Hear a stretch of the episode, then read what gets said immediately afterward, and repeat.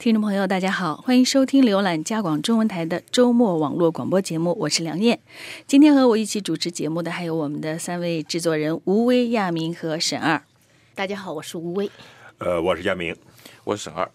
在今天的节目时间里，我们会为您选播一个星期以来的几篇报道。嗯，欢迎网友和听众朋友们发表评论和看法。我们的电子邮箱是 china at r c i n e t 点 c a。我们也有这个新浪微博哈，呃，新浪微博号是加拿大国际广播中文。我们的网站呢是 w w w 点 r c i n e t 点 c a。在每周五的北美东部时间上午十点半，我们会有脸书直播 Facebook Live。我们的 Facebook 的账号是加拿大国际广播加拿大国家中文频道。嗯，所以有 Facebook 账号的朋友，现在就看到我们的直播哈，可以参与。对，那接下来我们就是这个星期我们报道的一些呃主要的内容，而且呢是比较吸引呃焦点新闻热点的一些话题哈。首先就是。说了很久，讨论了很久，这个话题永远不会过时。很多人关注的就是联邦议会的参议院表决通过了大麻法案。对这个参议院表决以后呢，等于就是呃，这个法案就获得通过了。这是星期一晚上投票表决的哈，是这个呃，其实还是很有争议的。参议院毕竟还是有五十二票同意，还有二十九票反对，还有两票弃权，嗯，这么通过了啊，也这个多数为主嘛，所以这个。这个经过这么反反复复的这个从众议院到参议院这么几几次这个往返，现在终于通过了。所以这个赞同该法案的这个参议员叫托尼·迪恩，他就说感觉很好，说刚刚目睹了这个历史性的投票哈。呃，因为为什么说历史性呢？一个是说呢，加拿大禁止大麻已经九十年了啊，而且在这个工业七国之中，加拿大是第一个有国。在联邦一级、国家一级通过这个大麻合法化的方案法案的哈，其他的国家可能比如像美国，有的个别的州是合法的，对，其他州并不合法。这迪迪迪恩就认为呢，这个整个讨论和批准大麻法案的过程中，尽管又存在着很多争论，但是这个运作是这个正常的、很良好。他说哈，这个而且这个他说好的主要的出发点是什么呢？第一个。说这个有益，呃，这个有益于取缔高达七十亿加元的这个非法的大麻市场。啊，呃，以前这个也有大麻这个生意，因为是是会有这个需求嘛。但是这个钱呢，都让 这个需求。实际上，这个大家都知道，就是很多的地下的人种植、售卖，然后每年的利益是非常非常大。对，这个就就被这个这个黑社会给拿走了啊。第二个呢，就是说，因为这个大麻算是犯罪，所以说呢，拥有三克以上的大麻，如果被警察抓到，就送进监狱。嗯，所以而且很多是年轻人，是这个不知道告深浅。的就会尝两口大麻，结果被送送进监狱了。所以这样呢，大麻合法化以后呢，就会减少这个因此而送进监狱的这些人数啊。对的，犯罪。所以他从这个两点来说呢，对加拿大是好事儿啊。这个联邦司法部长呃也从从这两个角度呃就是肯定这个通过这个大麻是一件好事儿哈。当然，就是说这个对于大麻的争论，这个批评还是一直存在的。特别是在这次，呃，不管是众议院和参议院，呃，保守党的议员都是投的反对票啊。呃，保守党参议员这个奥莱呃霍萨克斯，他原来还曾担任过就是这个参议院的 Speaker 啊，就是主持会议的主持人。他说，现在的大麻法案无法达到这个减少年轻人使用大麻的这种呃。原原原正原原始的目标啊，呃，只能是让抽大麻变成一种这个日常行为，因为合法了嘛，呃，花钱就可以买到，呃，而且这一法案会使抽大麻的年轻人呢更多，所以我们从中看不到这个现在政府有这个控制和解决这一问题的方法，所以这尽管通过了，所以还是有很多问题的啊。嗯，那么这个按照自由党最初的计划的时候呢，议会原本是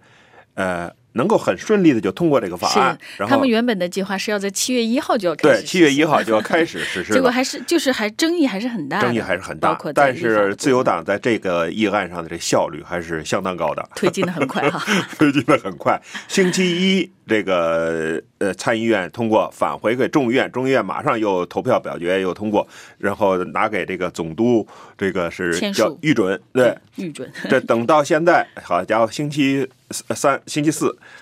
呃，总理特鲁多已经宣布了，好了，现在这个大麻法案 一切尘埃落定，十月十七号就可以正式在市场上售卖了。是的，是，但实际上跟任何这种类似这种有争议的法案一样，嗯。等到真正实施的时候，实际还是会面对很多的问题。有很多具体的问题需要解决，比如说这个当时这个参议院。呃，提出修改这个大麻法案的时候有几个重要的，包括是不是允许家庭种植大麻啊？这个省政府有没有这个省政权利？府有些省是完全禁止，不许任何对，私人种植的。省就是嗯这就带来很多司法问题。有一个人抽大麻被警察抓住了，在这个省或者是在自己家种大麻，那么警察呃省警抓住他了，他说联邦政府是批准我的，是允许的，你为什么抓我？还所以就会包括最近有很多司法哎的。还包括最近我们在我们的节目当中也有报道，比如说军队是不是允许对呀、呃，这个政府部门是不是他能像抽烟一样作为一个呃习惯，就是大家的一个习惯，可以站在外面可以抽，可以接受。而我觉得且这个是个一个很大的一个考验是三级政府之间的这个合作权限包括包括。包括驾车，就是你如果是受到呃大麻影影响开车，就跟酒驾酒驾是呃一样的，但怎么去处置这些？对。对很多问题。那，么那个在我们看这个，嗯接下来还有几个月，三个月的三个月的时间嗯对对对，呃，华人那个团体呢，在这个反对的声音中，这次声音比较突出啊。嗯那个我们会这个看看能不能呃做一些报道。嗯，好，这是关于联邦议会的参议院表决通过了大麻法案。那接下来当然是我们最近我们谁也不能够忽视的，就是啊、贸易的问题，尤其是跟美国的呃贸易关系的问题。那吴威在这个星期呢做了一篇报道，是讲中美经济的，说中美经济如果呃这个如果开展了贸易战衰退的话，所有人都会受到影响。那这是《金融邮报》的一位撰稿人叫做威廉姆·沃森的意见。对他，同时他也是麦吉尔大学经济系的退休教授。嗯那么，呃，加呃加广的英文部呢，这个星期就是找到了他。采访了他，他的观点，因为这个星期确实是中美贸易，好像上一个星期又说加拿大怎么怎么样，但是这个星期因为呃接连几次特朗普威胁说要对中国的这个产品施加两千亿的中国产品，两千亿加美元的中国产品呃征收高额关税，上个星期是五百亿，那么中国当然立刻就中中国当然立刻就表示要采取这个反击的措施。那么如果是这个沃森教授就说，美国实际上就是。你如果一个是说从比较它两方的实力的话，美国是真的，它毕竟国力摆在那里，它是可以把这个的这个威胁付诸实施的。因为呃，你看，像中国向美国进口的那个产品差不多五千亿，那么特朗普现在说我要再加两千亿，如果你敢反制的话，我还要要再加两千亿，那么加起来四千五百亿，差不多就等于是说中国所有中美国进口的国向美国产品都要对中国卖给美国的所有的产品都会在这个包括在内。但是反过来呢，中国进口美国的产品呢，只有一千五百多亿。呃，啊每年就是那么，呃所以就是中国有贸易顺差嘛。特朗普就是在这里对这个就是经常经常讲到的这个，那所以就是中国实际上不可能在数字上这样呃来你来我往的，所以中国在上呃这个最近一次宣布说要采取反制措施的时候，说我要我们要进我们要进行质量与数量结合的反制措施。我当时还不明白为什么什么叫质量与数量相结合，我现在知道了，原来在这个数字上。数字上确实是有、有差距的啊。对嗯对，我而且沃森还就是他也讲到一个以前其他的专家也讲过，就是这个实际上你要是加关税的话，受害的是消费者对。啊他就一个很形象的比喻，就说好像两边在打仗，实际但你的枪口调转来打中了自己人。他提到一个信息，今年年初的时候，美国向那个韩国洗衣机、韩国进口的洗衣机征百分之二十的税，说那么那个市场上韩国洗衣机的那个价格就上升了百分之十七。就是嗯生产商也不傻呀，就是这个这个成本立刻就转嫁到消费者身上去了。一定是那如果从短期来看，这样呢，那加拿大在这里好像就很可以获利喽。你的这个美呃中国市场上会中国市场上的美国产品涨价了，美国市场上的中国产品也涨价了。那么加拿大的产品是不是在这两个国家就就开始有就有更大的竞争力？市场竞争力对，但实际上呢，呃，沃森的他的观点主要就是说，是真的是说这两个大块头。用他的形容来说，就像两个重量级的摔跤手。他说这里这两个摔跤手现在正在以一种非常简单、非常粗暴的方式 摆出架势要一决胜负。嗯，他们俩要真的打起来的话，所有的人都不能幸免。现在就是因为。全世界的经济紧密结合在一起，就是你真的是像你中有我，我中有你。他说我以前都不知道，他说汽车零件在加美边境来回穿，最多可以达到七次才会能组装成一辆一辆汽车。在这种时候，你像之后你说，尤其像特朗普前一段时间威胁说要对加拿大的这个关税，呃，加拿大汽车工业征收关税，他说这就像是就像前不久有一个老太太往那个飞机的发动机里面。扔硬币，他说这差不多就是这样，同样的，同样的那个什么效果，哎，对，后果。不过呢，呃，沃森教授对，就是说中美呃之间的这个贸易战呢，还是有一点信心，就是说两边都不傻吧。当然，他还是要会坐下来，尤其在十一月份美国中期选举之前，会要坐下来谈判的。呃，可是呢，这个谈判会很艰巨，因为上一次他们的谈判呢，达成一个结果是什么？就是中国答应多买美国产品。你不是说贸易逆差吗？那我多买哎，对，一千五百亿，我们比方说增加，据说已经到情急之下，已经。到要从美国买煤炭的地步，说要要为了要增加这个对从从美国进口的东西，但是美国现在的目的，他觉他并不满足，他要中国改变你做贸易的方式，嗯嗯，那这个就麻烦了，牵涉到就是说这个目的就很难达到。就对吧？就是你要遵守那个世贸的什么协议啊？你要怎么样？你要停止补贴，呃，停止补贴你的出口企业呀？你要这个国企，你要怎么怎么样啊？呃，这个这些目的就比较难达到了。那么接下来恐怕这个话题，我相信我们今后还有的聊。是的，这肯定也是今年我我认为在特朗普任期之内都是一个重点的话题，每天都在跟着他，到底他会做一些什么样的举动，然后大家其他的国家周世界会怎么反应？哈，呃。特朗普就是除了对中国之外，那对加拿大其实也是很不客气的哈。然后也是要征税啊，也是要对对这个加拿大的总理特鲁多也是出言不逊呢。然后这使得很多加拿大人对他产生了一些反感。那呃，接下来亚明的这个报道就说，魁北克省开始提出针对美国的关税措施，而魁北克省的省总理也就是省长了，呼吁省民少买美国产品，就是。要要怎么样？要要悲歌，这是这是第一次我听说是这个，就是说省政府省政府就是领导，因为民间自发的这个是早已经民间自发的，咱们也有报道了。我们有报道，对，昨天就像你说的，那个特朗普下一步会还会出什么这个恶招？现在谁也谁谁也谁也预料不到，因为他随时就会出一个什么啊。然后这个加拿大这个，我刚才像我们说呢，联邦政府呢在对大麻法案上推进的很快。但是在这个怎么这个针对美国对加拿大的钢材征收百分之二十的钢税呃关税，对铝制品征收百分之十的关税，其实去年已经十五。十五，呃十百分之十。百分之十，去去年还对这个加拿大的软木也已经开始征税，联邦政府一直还没拿出什么办法，可以所以各省哎，但是已经到七月呃六月底了，是七月一号，加拿大的有一个对美国产品征税的那个名单要开，对七月一号开始，包括。欧盟、口头上现在是包括加拿大，欧盟的是七月六号，七月六号对，呃，所以各省呢现在已经就是也要推出自己的措施。魁北克省呢，等于是第一个；安大略省迟迟没有这个推出措施呢，因为正在这个选举、省选，正在对刚刚尘埃落定是选举期间啊。那么魁北克省总理呢，因为在加拿大呢，各个省其实也有自己很多自己和。国外的这种出口的这个贸易的这个权利，对和交往哈，那么省里边也会有这个，呃，魁北克省最招担心的是什么？就是这个铝铝的这个征税，因为魁北克是这个加拿大生产铝业的这个一个重呃就是重要的省份啊，因为加拿大铝业公司 Rio Tinto。就在蒙蒙特利尔啊，就在这个，而且这个呃生产铝的这个厂工厂都在萨格内这边那个区啊，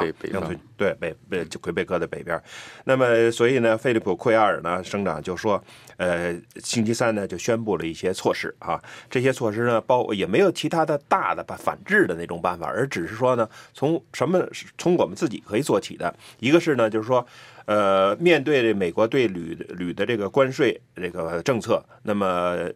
加拿呃省政府拿出来这个呃一亿加元，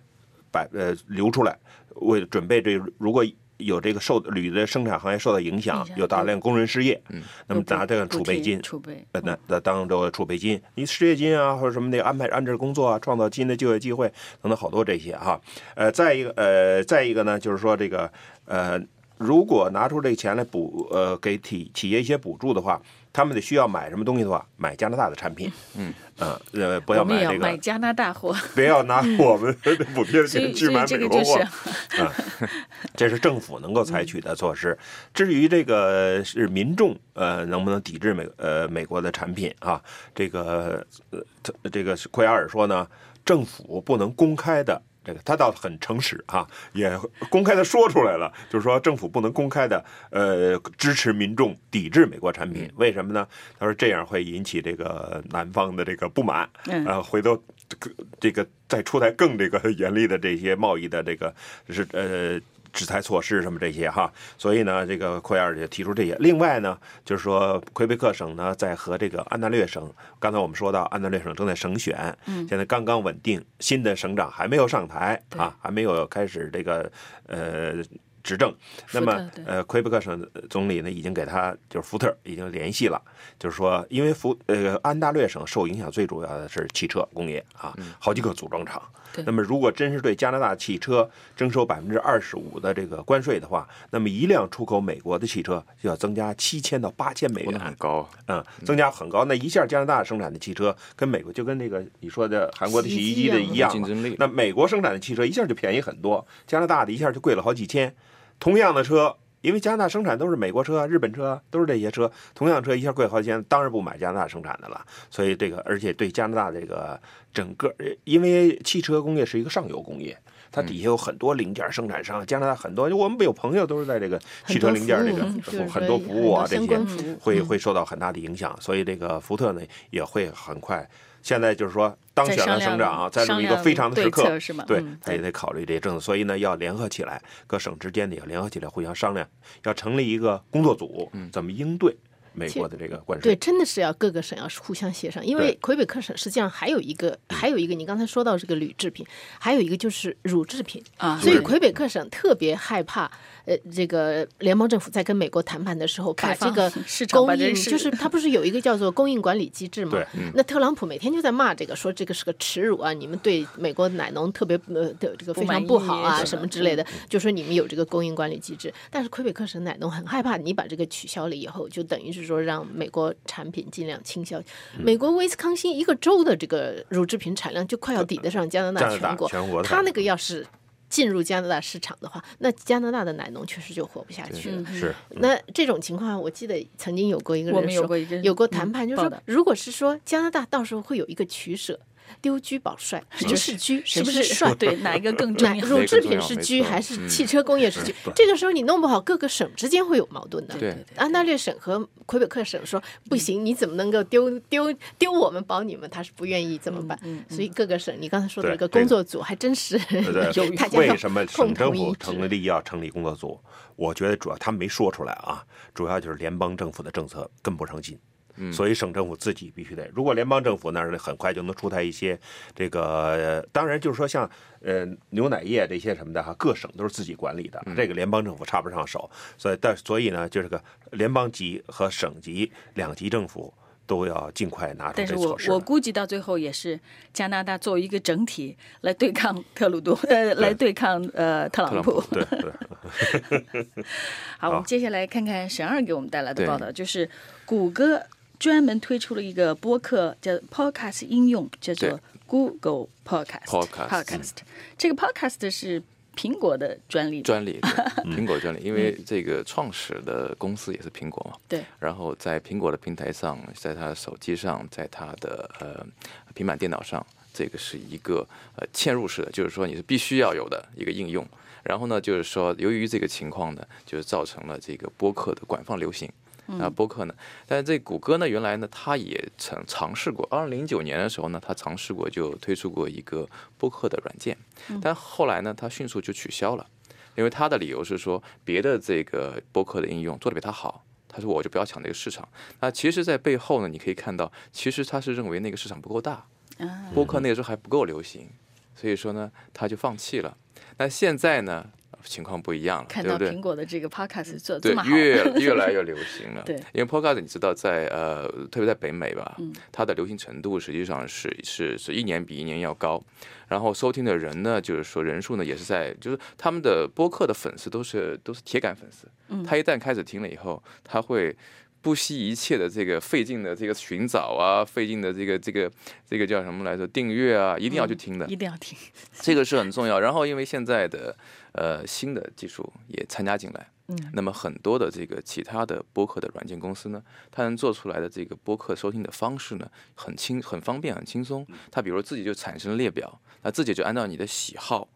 就通过它人工智能的方式吧，对，能够把你的爱好给给给拎出来。然后它还现在而且更重要的是呢，有很多的自由职业者，因为他做视频这些，他花的力气很大。对，那么他做音频来说，花的力气比较少，基本上有录音机对吧？对对对就他就会参与到这个行业里来。嗯那么现在就是说，这个行业已经越来越火热，谷歌可能要来插一脚，对吧？然后背后还有更重要一点，你看谷歌现在它因为。包括你人工智能发展，包括谷歌它自己的这个呃对呃前景的预测吧，嗯，他知道下面就是说新的这个呃所谓的入口，意思就是说新的这个技术的这个这个主流可能会是谷歌的，像谷歌助手啊，像 Google Assistant，、或者像谷歌音箱啊，像这类产品，这类产品它当然它的主流的这个最主要的技术支持肯定是人工智能了，但是你有没有发现它有一个最主要的一个入口的一个媒体方式，就是音频。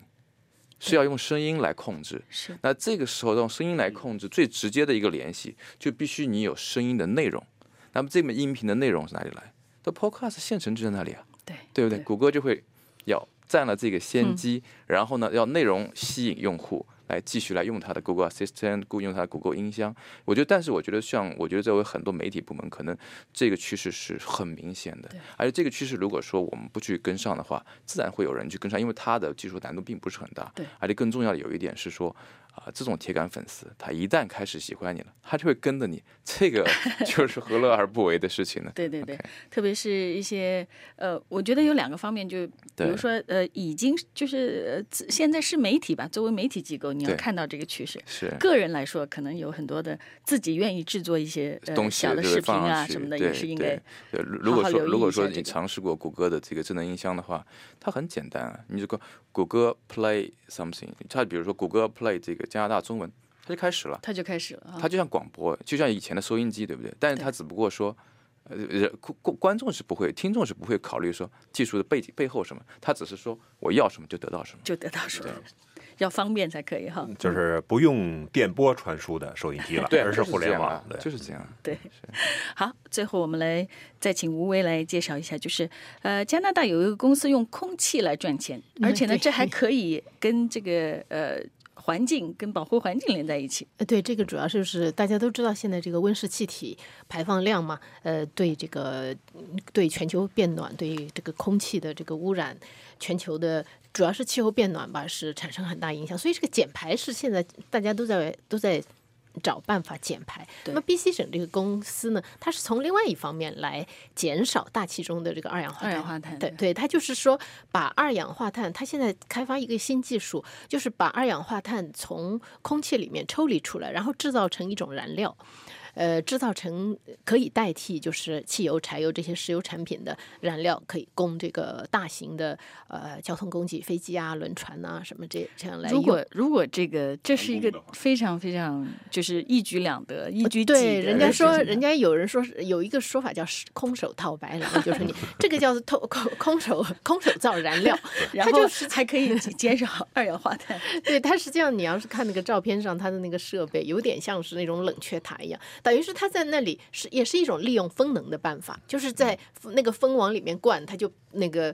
那空气进入它的那一套设备以后，它用一种强碱溶液，里面就把那个二氧化碳分离出来，然后那那个好像是一种颗粒状出来了以后是一种颗粒状的东西。对我看到那张图，我还觉得还哎，对，然后呢，再把它制造成 对，制造成那个交通工具能够用的燃料，听起来很美好，但实际上就是说，呃，现在这个和很多现在的这些呃绿色技术一样，技术本身不是什么困难的事情，就是你要在一个实验室里，你要从空气里把二氧化碳抽离出来，这个实际上并不是特别的高精高端技术，但是你要大规模使用，比方说，他说他要是每年要生产就是成百万吨的这个二氧化碳的话，这种情况下成本。